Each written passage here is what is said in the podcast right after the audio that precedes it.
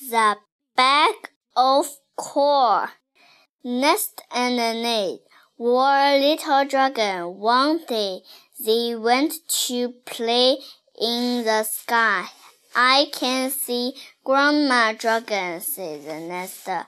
Why she why is she so sad? Nest and Ned flew down to see Grandma. Why are you two so sad? Sad. Sad.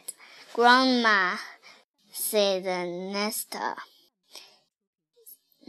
That big bad dragon flew off was With. with my bag of corn, said the grandma. Now I have no corn to eat.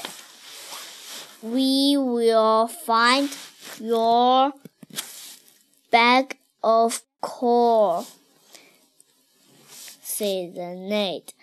So Nest and the Ned flew up into the sky.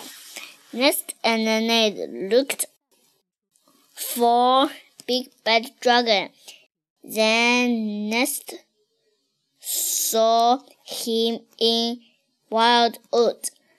There he is, she said. Nest and Ned flew down to Wildwood.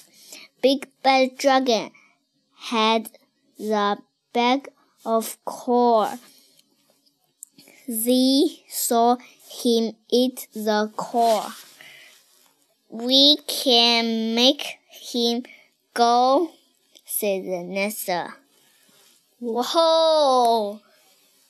called the dragons. Whoa! Whoa! Big bad dragon jumped up.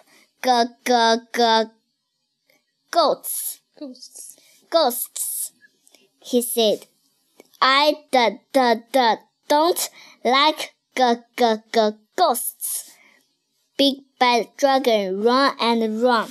Big bad dragon run into the pond. Came on. Ca- come on, Nate called Nestor.